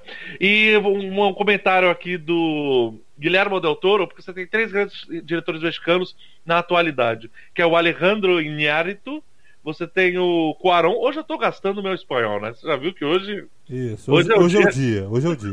é o dia. Ó, já Eu- estamos aqui com uma hora, hein? Já, já vamos, logo, logo nós vai partir pros spoilers. aí. Isso, vamos sim. E o Guilherme Del Toro, e o Guilherme Del falou que o filme Roma ele não é uma foto, ele é um mural, ele é como se fosse um mural. Roma é um mural, você tem muita coisa pra você ver no filme e realmente cada plano de sequência tem muita coisa. Pro... Eu vou ver o filme novamente porque é filme, é o tipo de filme para se rever, né? Porque muita coisa acaba sendo perdida. Antes de irmos pro spoiler, eu só queria fazer um comentário voltando àquela questão que é uma questão polêmica, que é essa questão que você tinha levantado sobre relação da visão que você tem da, da empregada. Eu queria lembrar que, além do filme brasileiro Que Horas Ela Volta, você tem o filme chamado Santiago, do, do João Moreira Salles, né? É um filme que ele começou a filmar em 92, ele só concluiu em 2007, que é um filme sobre o, o mordomo dele. Ele é um filme sobre o mordomo da mansão dos Moreira Salles. Você sabe que os Moreira Salles são podres de ricos. Eles moravam numa baita mansão e eles tinham um mordomo, mordomo como aqueles mordomo inglês, mesmo chamado Santiago, que era Oh. viciado em escrever é, textos falando da nobreza europeia, né? E, e ele, ele e tem um negócio curioso que o filme ele começa com um não, começa com um não o filme, porque o filme ele é um documentário e o João Moreira Salles ele, ele nega ao mordomo fazer, ele quer fazer um depoimento dele no começo do filme e o João Moreira Salles fala que não. Depois que ele morreu, ele viu mais tarde, né? Ele viu que o que ele queria dizer é que ele era gay. Ele não deixou porque ele, ele achava que não ia que ele ia falar, não ia ter importância ou não. E está gravado no filme até hoje.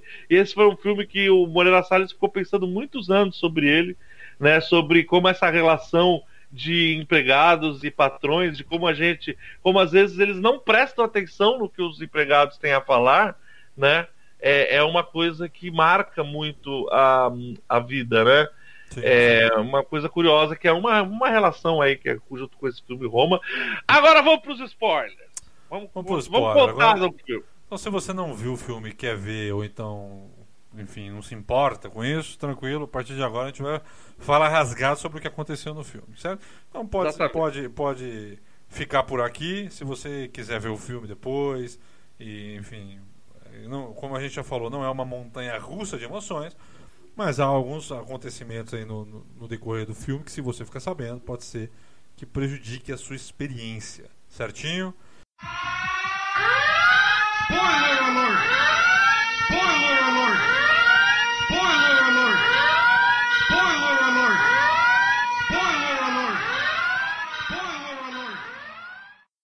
Bonita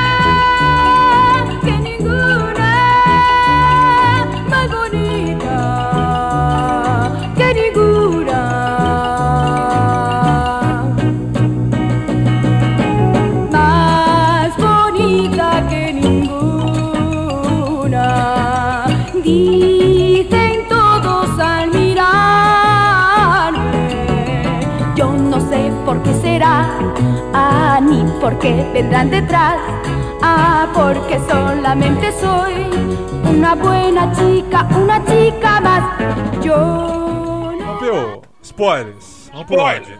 Vamos lá. Vamos começar pelo início do filme. A gente tem no início do filme a casa, a mansão da, da, do- do- da, da família, né?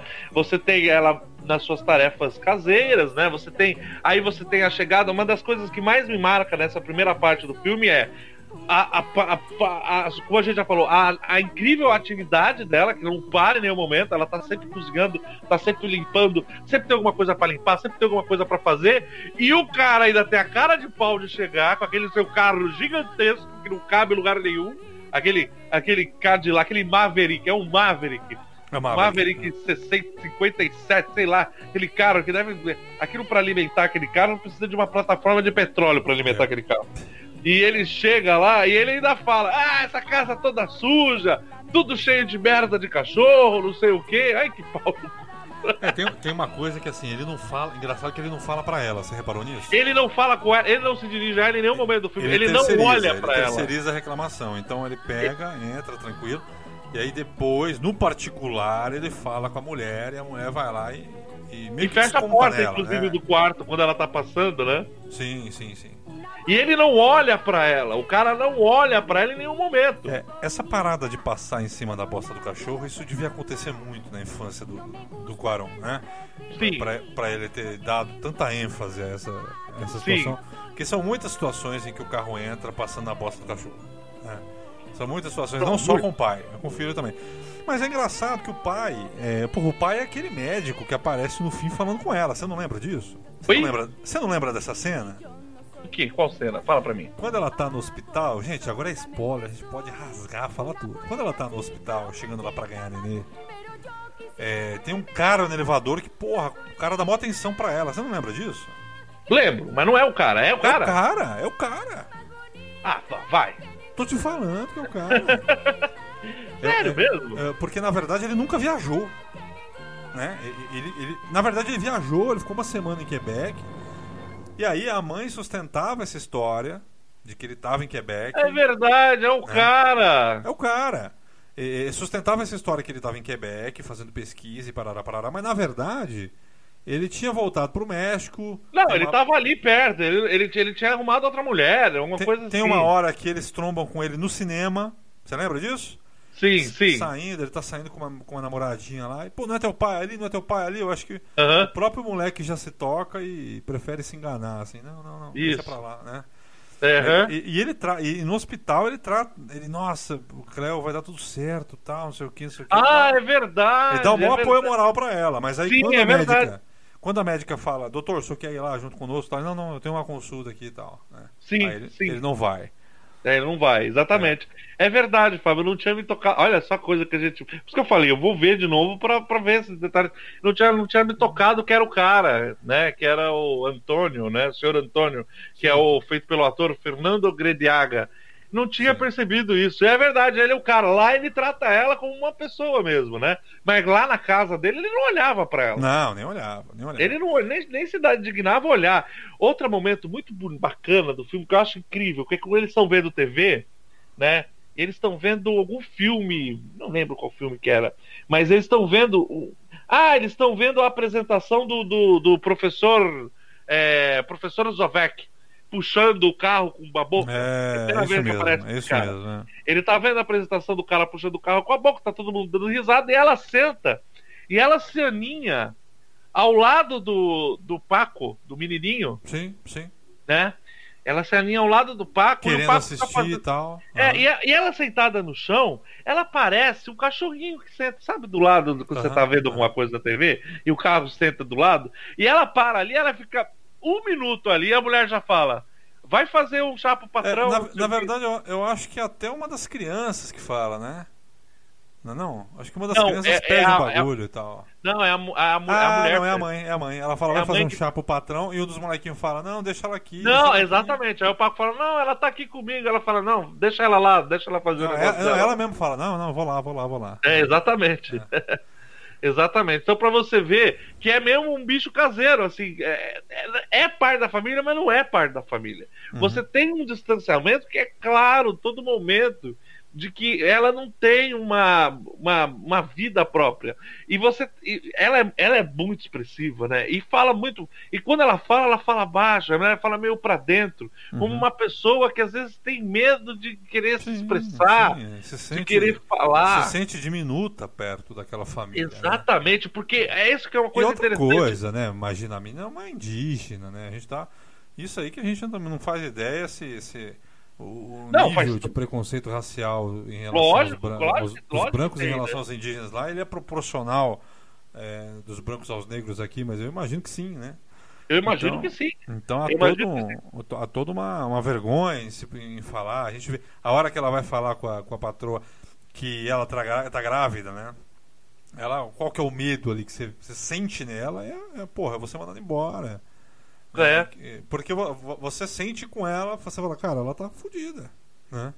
Sim. É, é a vida dela. é Que, quer dizer, onde é que vai ficar essa criança? Dizer, onde é que vai caber essa criança nessa vida É dela? a Aquela- cabeça criança nessa casa, né? é, nessa Uma casa. Como de- é que vai ser a vida dessa criança, né? Submetida Aí o ali? pai que nem tava, o meu pai que nem. é, Sabe, o cara fugiu, o cara sumiu, a gente vai chegar É, na nisso verdade, há um, há um para- eu, eu li, eu li um, um dos, um dos das críticas que eu li aqui, e aí a leitura do cara, não sei se o, o diretor, o roteirista teve essa intenção, mas há um paralelo, porque de certa forma, nesse aspecto, nessa hora, isso fica um pouquinho demonstrado no filme. Ela, é, isso, por isso que eu falei lá, lá no meio do podcast que eu acho que há uma relação afetiva, porque elas se aproximam no aspecto de mulheres abandonadas. E, é, concordo, não, concordo com você. Mulheres Você- é, abandonadas, assim, não, não, não estamos falando de um abandono só marital, mas de um abandono paternal. né?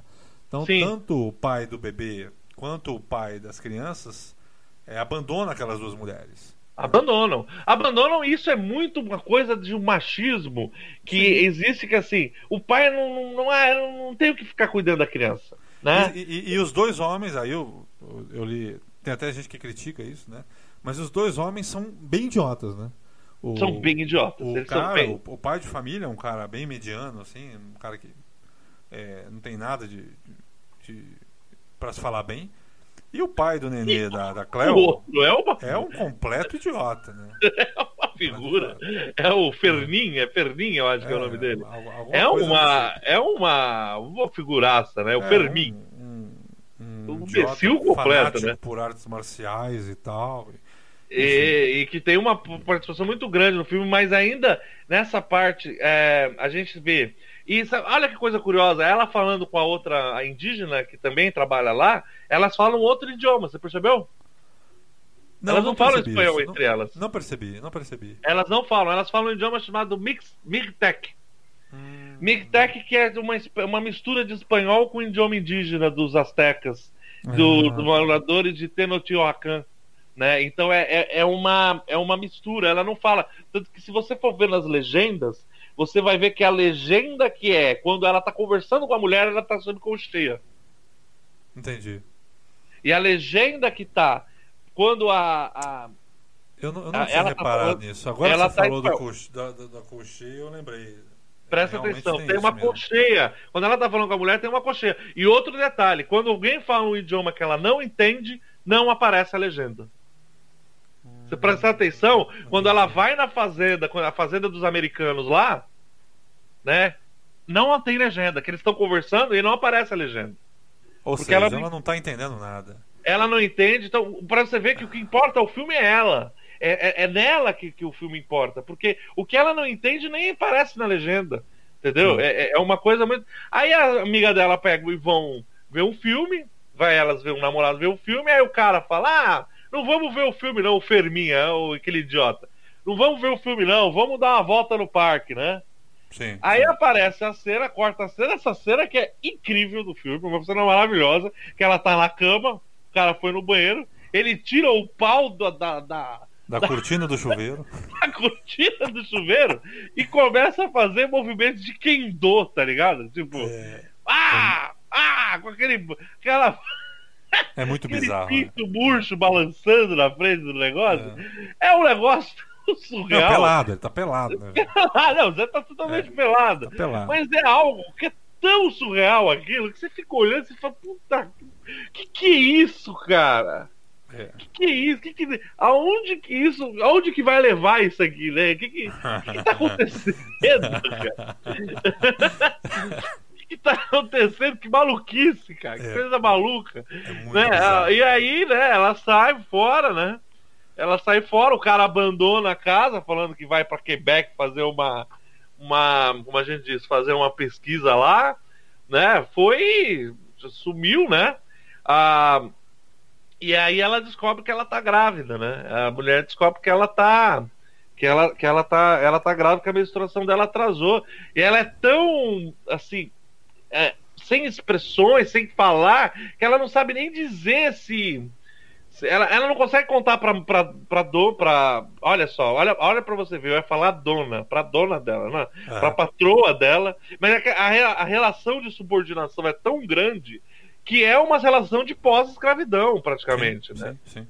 É, a, a, a, a- ela fala pra patroa dela, ela não consegue nem falar que ela tá grávida pra patroa dela, né? E você e aí acaba ela ela fala elas vão pro hospital ela não imagina e ela se demonstra como você falou as mulheres se encontrando mulheres de dois patamares sociais totalmente diferentes se encontrando num momento difícil da vida das duas né Nessa tragédia pessoal, né? Essa tragédia nessa da vida- tragédia da pessoal vida íntima, né? Aham. da vida íntima justamente então nesse momento as duas acabam se encontrando né Olha, eu De- acho, assim, o, o, o- o filme. Acho que vai numa crescente, né? É, no o final, de alguma forma, a, a patroa dela aceita, porque a patroa dela passa o filme inteiro não aceitando o término do relacionamento e tal. Uma mulher extremamente submissa, extremamente sem, sem autoestima, né? sem amor Sim. próprio. E no final ela vira o jogo, ela. ela, ela o cara. Ah, e aí ela começa a sair, é que ela deixa os filhos mesmo pra lá, porque é aí que ela vai sair, vai sair, Sim. já volta bêbada. Ela, ela vai entrar em casa com o carro, ela estoura o carro entrando em casa, ela destruindo bate. e tal. Não, mas, mas no final, no final ela amarra com a separação, porque nesse momento que ela tá tocando o, Fábio Assunção, tá tocando louco, ela ela não tá ainda, ela não superou a parada ainda, né? Quando ela supera é aquele momento que ela convida a galera pra fazer uma viagem, é Exatamente, quando ela supera fazer uma viagem com o pessoal que ela conhece, que é lá numa fazenda dos americanos. Não, e não, lá. não, não, não, a viagem da praia. Não, Ela- tô- antes. Ela antes, só supera a, a porra toda mesmo quando ela vai pra praia. né, Sim. cara? Aí ela leva os filhos, que é a hora que o, o marido vai lá e vai pegar as coisas, e aí fechou a conta. E ali você vê que ela tá serena e tal. Na viagem que ela tá lá na Fazenda dos Americanos, ela tá cheia de, de chororô ainda, ainda tá Sim. é, pra, cabisbaixa, Sim, bebendo, e aí, chorando. E aí lá na fazenda você vê, você vê como que assim a natureza também está indiferente ao que está acontecendo, porque você vê um incêndio, provavelmente um incêndio sobre aquilo que é dito, sobre, sobre que falam que eles tomam as terras dos índios, né? Pra, pra... Então aí você não sabe, não fica claro se o incêndio que acontece acontece por causa que alguém teve uma retaliação ou porque eles ficam jogando fogos de artifício no meio da floresta no, no- no calor, né? Não Ah. sabe por que, que aquilo acontece. Ela desce lá embaixo, ela desce lá embaixo, ela vai para uma festa com os empregados, né? Então você muda totalmente a ambientação dela quando ela tá nessa grande fazenda. E quando ela sobe, ela vê um cara dando em cima descaradamente em cima da mulher, Né? Sim, Você lembra sim, disso? sim. Um dos, E ela um- fica só olhando, um assim, olhando. lá, sei lá que, que é. olhando, é, tipo isso. Fica olhando só a cena, assim, olhando de longe e. E, e, né, presenciando essa. Como é, é- é decadente também a classe, a classe alta, ela é decadente. Né?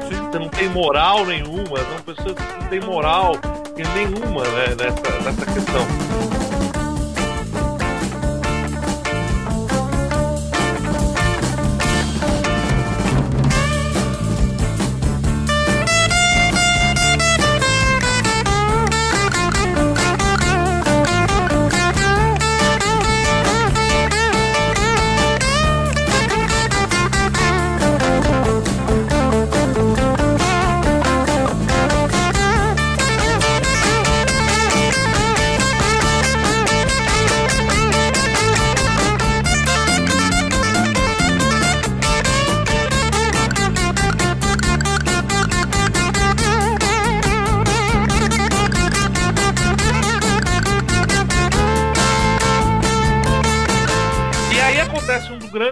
Filme, que é quando ela vai buscar o. o- o- quando ela vai buscar o berço, né?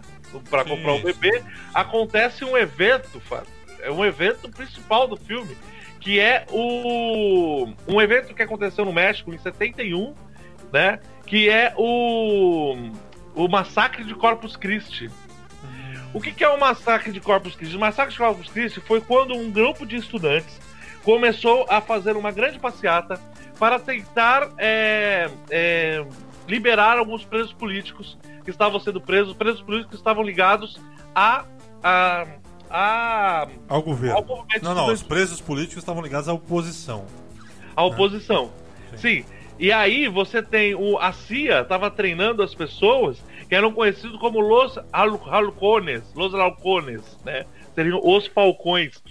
E a repressão ser feita por esse grupo paramilitar que treinava com bastões e era aquele cara lá que lá no que foi o cara que O, engravidou o pai ela. do- da filha da Cleo. né? E ela vai atrás do cara no centro de treinamento e o cara ameaça ela, inclusive, lá, né? De uma forma extremamente babaca, totalmente. uma- um, um ser humano Eu- eu- lamentável. Eu acho que esse é o link, né? Então, é- quando ela, ela, ela, ela nem chega a colocar ele contra a parede, mas ela fala, pô, então, e aí, meu, como é que vai É, ser? ela né? só pergunta, e aí, qual é Tô que é? grávida e tal. Aí ele pegou e falou, não, esse filho é seu e tal. Aí ele falou, não, aí ele empina a carroça, grita com ela, o filho não é meu, e se você aparecer de novo aqui na minha frente, eu mato você e eu mato a criança. Né? É, exatamente. Porra, isso aí é, um- é- é- é uma cena forte. Uma cena forte, porque ela nunca tinha visto o cara daquela forma, né, até então. Sim. E aí você vê é, o pessoal treinando o Kendo, né? Sim. E. Ele e fala com- que tem professores estrangeiros. professores estrangeiros, que um é um gringo, ou É. seja, um americano, porque esse pessoal era treinado pela CIA. Coisa que a gente nunca aconteceu no Brasil, né? Imagina, imagina. Por sorte, a gente nunca teve treinamento militar da CIA, né? Aqui no Operação Brasil. Condor nunca existiu. Operação Condor, imagina, pra quê, né? Isso nunca existiu. E aí você tem essa, esse, esse, esse. Mais pra frente você vê esse massacre do, do, do, do, dos do Dia dos, Dia dos do, de los Halcones, né? Ou o massacre de Corpus Christi, que matou 120 estudantes mortos. É um negócio terrível. Foi um acontecimento terrível. Tem fotos do negócio. Se você procurar Massacre de Corpus Christi ou Raul Conasso, você vai ver, são fotos impressionantes de quanta gente que foi morta nesse Nossa. dia. É, eu acho, eu, eu não sei até que ponto que isso aí ele não, não adaptou, né, pra, pra poder contextualizar o filme dentro, dentro dessa, desse cenário. Porque, aí, resumindo, ela vai. a- a- ela vai comprar um berço, ela sai com o motorista e com a, e com a vovó da família, né, que é uma senhora que.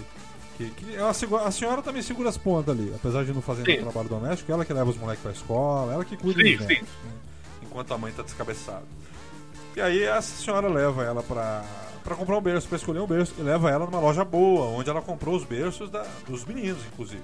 Sim, né? sim. Outro, outro é, elemento ali da- dessa, dessa, dessa, dessa proximidade que elas têm também em alguns momentos com a menina. E aí, esse- no- aí, aí começa a rolar esse massacre do lado de fora da loja de berços, né? E dois jovens entram dentro da loja fugindo do massacre. Fugindo do, do- do- dos falcones, como você diz. E aí entram alguns homens armados dentro da loja de berço para matar aqueles dois jovens. E matam. E um, dos deles. caras, um dos caras é o pai da criança, é o pai Exatamente. do filho da Cleo e fica e, e ele Dá de cara com ela. E no que ele dá de cara com ela, e aí eu acho que todo mundo pensou isso, né? E ele também pensou, falou assim, porra, é a minha chance de matar essa mina aqui no E anonimato. não vai pegar nada. não vai pegar nada, ela não vai mais me encher o saco por causa de criança, por causa de filho e tal. E aí tem uma. E essa cena é tensa. Eles se encaram um pouco, o cara fica naquela, não sabe se atira, não sabe se não atira. E é a hora que ela meio que estoura a bolsa. Né? E o cara, e o, cara acaba saindo. Óbvio que ele não vê estourando a bolsa, né? Isso aí depois que a gente vai ver. E ele resolve não matar, ela foge. E aí começa o processo de- da bolsa estourar, ela ser E, socorrida. e lá embaixo, uma cena linda de uma mulher com um estudante nos braços, provavelmente namorada dele, que lembra a Pietà de Michelangelo. Sim, né? A- sim, sim. a estátua O Pietà de Michelangelo. morto, né? É engraçado que tá tudo isso acontecendo e eles não falam nada. Então não é estranho aqui no Brasil as pessoas falarem que a ditadura brasileira foi boa. Sim, Percebe? sim, que aham. eles não trocam uma palavra sobre o acontecido. Sobre o assunto. Eles não falam uma coisa. Então, assim, passou total. Morreram 120 pessoas na- do lado deles, onde eles estavam. Que eles vê na rua a manifestação acontecendo. Aconteceu do lado, que foi no centro. Sim, e sim. eles não falam nada sobre isso. Assim, o negócio passou assim. Entendeu? É assim ela entra no carro também, tendo filho, e o motorista também lá do deles, lá, que também é tratado como se fosse nada também, né? Um ser Aham. invisível. Geralmente a gente tá acostumado em filme americano, o motorista de táxi tá lá, peraí, peraí, senhora, peraí, vamos lá, rápido." O motorista é impassível. É, motorista impossível. nem, é, é um nem motori- fala, esse, esse é um motorista particular, inclusive, né? É o Motorista motorista particular deles. particular né? empregado da família, é. É outro empregado da família, né? Aham. Que ele não tá nem olhando, ele nem olha pro lado. Então, assim, é um conjunto de, de ignorâncias, ignorâncias no sentido de se ignorar mesmo, né? De não olhar, de não, não se importar. Eu estou fazendo o meu trabalho. Eu, tô, eu tenho que levar essa mulher para o hospital. Eu não vou nem, nem tô aí se ela tá tendo filho ou não. Né? Uhum. Nem tô aí se ela é minha parceira de trabalho. Ele tá dirigindo impassível. Eu não tô nem aí que tá acontecendo um baita massacre aqui do lado. Eu tô, eu tô aqui comprando berço e tal. Né? Lógico que quando entra a arma dentro da loja, aí todo mundo fica, ah, meu Tudo Deus, muda de figura. tudo muda de figura, né? Mas quando tava lá fora, ninguém tava muito aí, muito aí pra hora do Brasil, né? Ou pra hora do México, né? É, Né? e, e e lembrar que isso, esse não é o final do filme. É- Não, é o final do é filme. É o ponto alto. Acho que é o ponto alto. Aí você vai pro hospital, ela tem um nat morto, né? Ela tem uma Ela- cena que pra mim é a melhor cena. Porque, porque aí a Que gente, cena linda. a gente Que- pega. A gente pega primeiro essa questão, assim, essa questão dele manter sempre o plano aberto. Você pega uma questão dele manter sempre também a- é, o plano longo, que fala? São planos longos, sem cortes. Sim, sim, sim. Então você tem ela na maca ali, é, passando pelo. Você tem a, a filmagem do parto dela, vamos pensar assim. Filmada ali, a câmera estática, né? Na lateral ali, pegando ela de perfil assim inteira, pegando a equipe médica, pegando tudo. E aí nasce o bebê. E ela não sabe, lembrando que o, que o diretor não passava o que ia acontecer, né? Então ela não sabia como é que ia nascer o filho dela. Não sabia se ia nascer vivo, não sabia se ia nascer morto, não sabia. E aí o, o menino nasce, e aí você vê a cara dela, né? Olhando pro moleque e tal, a equipe tentando reanimar o moleque, ou a menina, não sei. E... É uma menina, é uma É uma menina. menina, né? No final ela fala e tal. E, e tudo isso ali, e ela- olhando p- p- pros médicos, olhava p- pra menina, olhava pros médicos, olhava pra menina, e você percebe que ela realmente ela tá perdida, né? Assim, ela tá, ela tá perdida no bom sentido, né? Na cena. Mas ela tá, ela tá entregue ali também, né? é, ela, tá entregue. né? É. E ela, ela, ela, ela pensa, pô, será que vai ser isso mesmo? Né, é, é, será que vai ser isso mesmo? Será que os caras vão reanimar e tal? É muito legal. Essa pra mim é, é, pra mim é o Essa ponto alto. É, É. demais, cara. É foda essa cena. Que coisa Pra legal. mim é a melhor cena. E mais pro fim, acho que é uma cena também, eu não vi muita graça, não, tal, mas é uma cena. Dentro do contexto fica um pouquinho emocionante, né? Que é a cena da praia, que. o- que... É, eu, é, aí a gente tem a viagem delas, já passou isso. Ela fica mais muda do que ela era, tanto que até a criança brinca. Ah, ela ficou muda, ficou ela, é muda, muda. então, ela é. sempre foi muda, ninguém ouvia nada que ela falava. Ela é muda. É, é porque o que tá por trás disso é uma coisa que você, você enquanto espectador do filme que tá meio que na pele dela, de certa forma, você tá assim, pô, existe lá no fundo de, de um sentimento obscuro, um sentimento de, pô, ainda bem que nasceu morto, né? Putz, É. isso é terrível pensar E- isso, né? E, e Mas não é isso- bizarro a gente ter esse É sentimento? bizarro, é bizarro. E, e- ela pensa isso também no primeiro momento, né? É óbvio que depois cai a ficha e aí ela meio que se arrepende de ter pensado a- dessa forma e tal. Mas na hora aí- da cena ali, você fica nessa, nessa linha que é muito tênue, né? É, entre, putz, que Putz, merda se, aí, se- putz, se, se reanimar esse moleque, pô. Que é como é que vai fazer? é aquele questionamento que a gente tinha feito lá atrás, né? Pô, o que, que vai ser a vida desse moleque e tal e tal e tal. Mas por outro lado, sei lá, né, cara? O moleque já tinha nascido e tal, né? É, é, essa- é o ponto alto do filme pra mim é esse. E aí ela fica até o final do filme sem quase falar nada. Você tem a cena da praia, eles vão viajar pra praia, porque o cara tem que retirar as coisas da casa dele, né? E aí ela já. A mulher, como você já falou, Sophie já tá aceitando isso, né? Já aceita. E aí ela pega e vai pra praia. E aí eu acho, na minha opinião, eu, eu, eu adoro essa cena final. Que é esse traveling que vai levando ela, a criança entra na água, ela entra pra buscar a criança. E ela não sabe nadar, isso é dito antes, né? Ela É, vai. você chega a pensar ali no momento ali que vai dar merda, né? Porque É, a- e ela ali você vai, fala, pronto, o final do filme é esse aí, cara. Ela vai morrer. salva as crianças O moleque vai e morrer. volta com todo mundo abraçado num quadro belíssimo, fechado. É. E ela fala a última coisa que ela fala, é emocionante. Ela fala: Eu desejei que ele morresse. Sim, que ela morresse. né? Que ele desejei que ela morresse. Sim, sim. Putz, eu desejei que ela morresse. Ou seja, ela se sente culpada porque ela tinha desejado isso, cara. É. Ela tinha desejado, porque ela também entra nesse espiral de pensar: o que, que eu vou fazer com essa criança? Que eu vou Sim, sim. ver? Na verdade, vo- Verdade, você, isso. você vê o- o- a história através dos olhos dela, apesar de, de, de haver alegações de que ele não dá a voz a ela e tal. Eu acho que isso não é muito verossímil, porque você acaba de fato vivenciando a história na pele dela. Sim, né? justamente.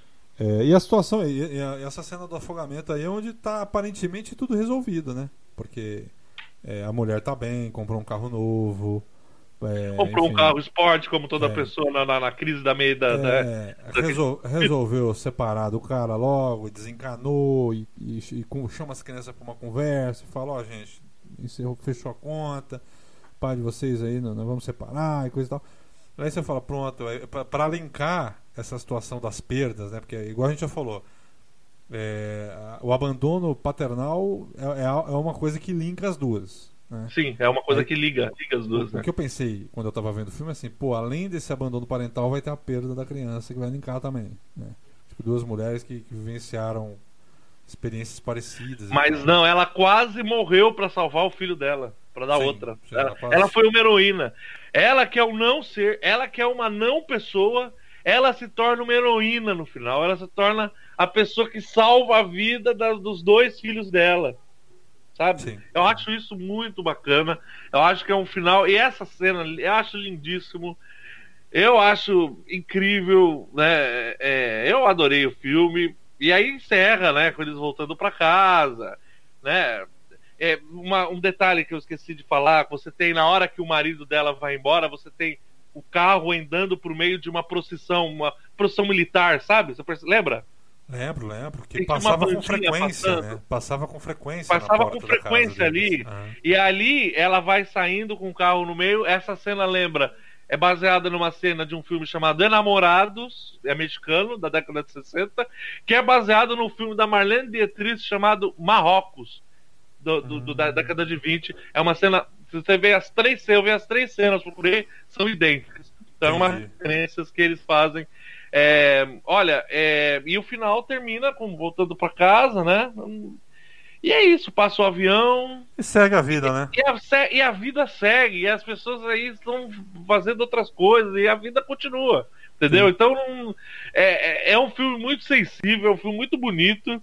É um filme para ser visto e revisto, eu diria. Né? Eu gostei muito, bastante. Né? Também gostei, eu também torço gostei. por ele, viu? Estou torcendo por ele aí no Oscar. Aí vamos ver, vamos ver, né, Fábio? Vamos Ah, ver. por que vai não, ser né, difícil, vai cara? ser É. difícil. O lobby da indústria não é fácil. Mas vamos ver, né? Por que não? Bom, então ficamos por aqui. Pompeu, alguma consideração final? É, Nenhuma consideração. Assistam filmes bons e.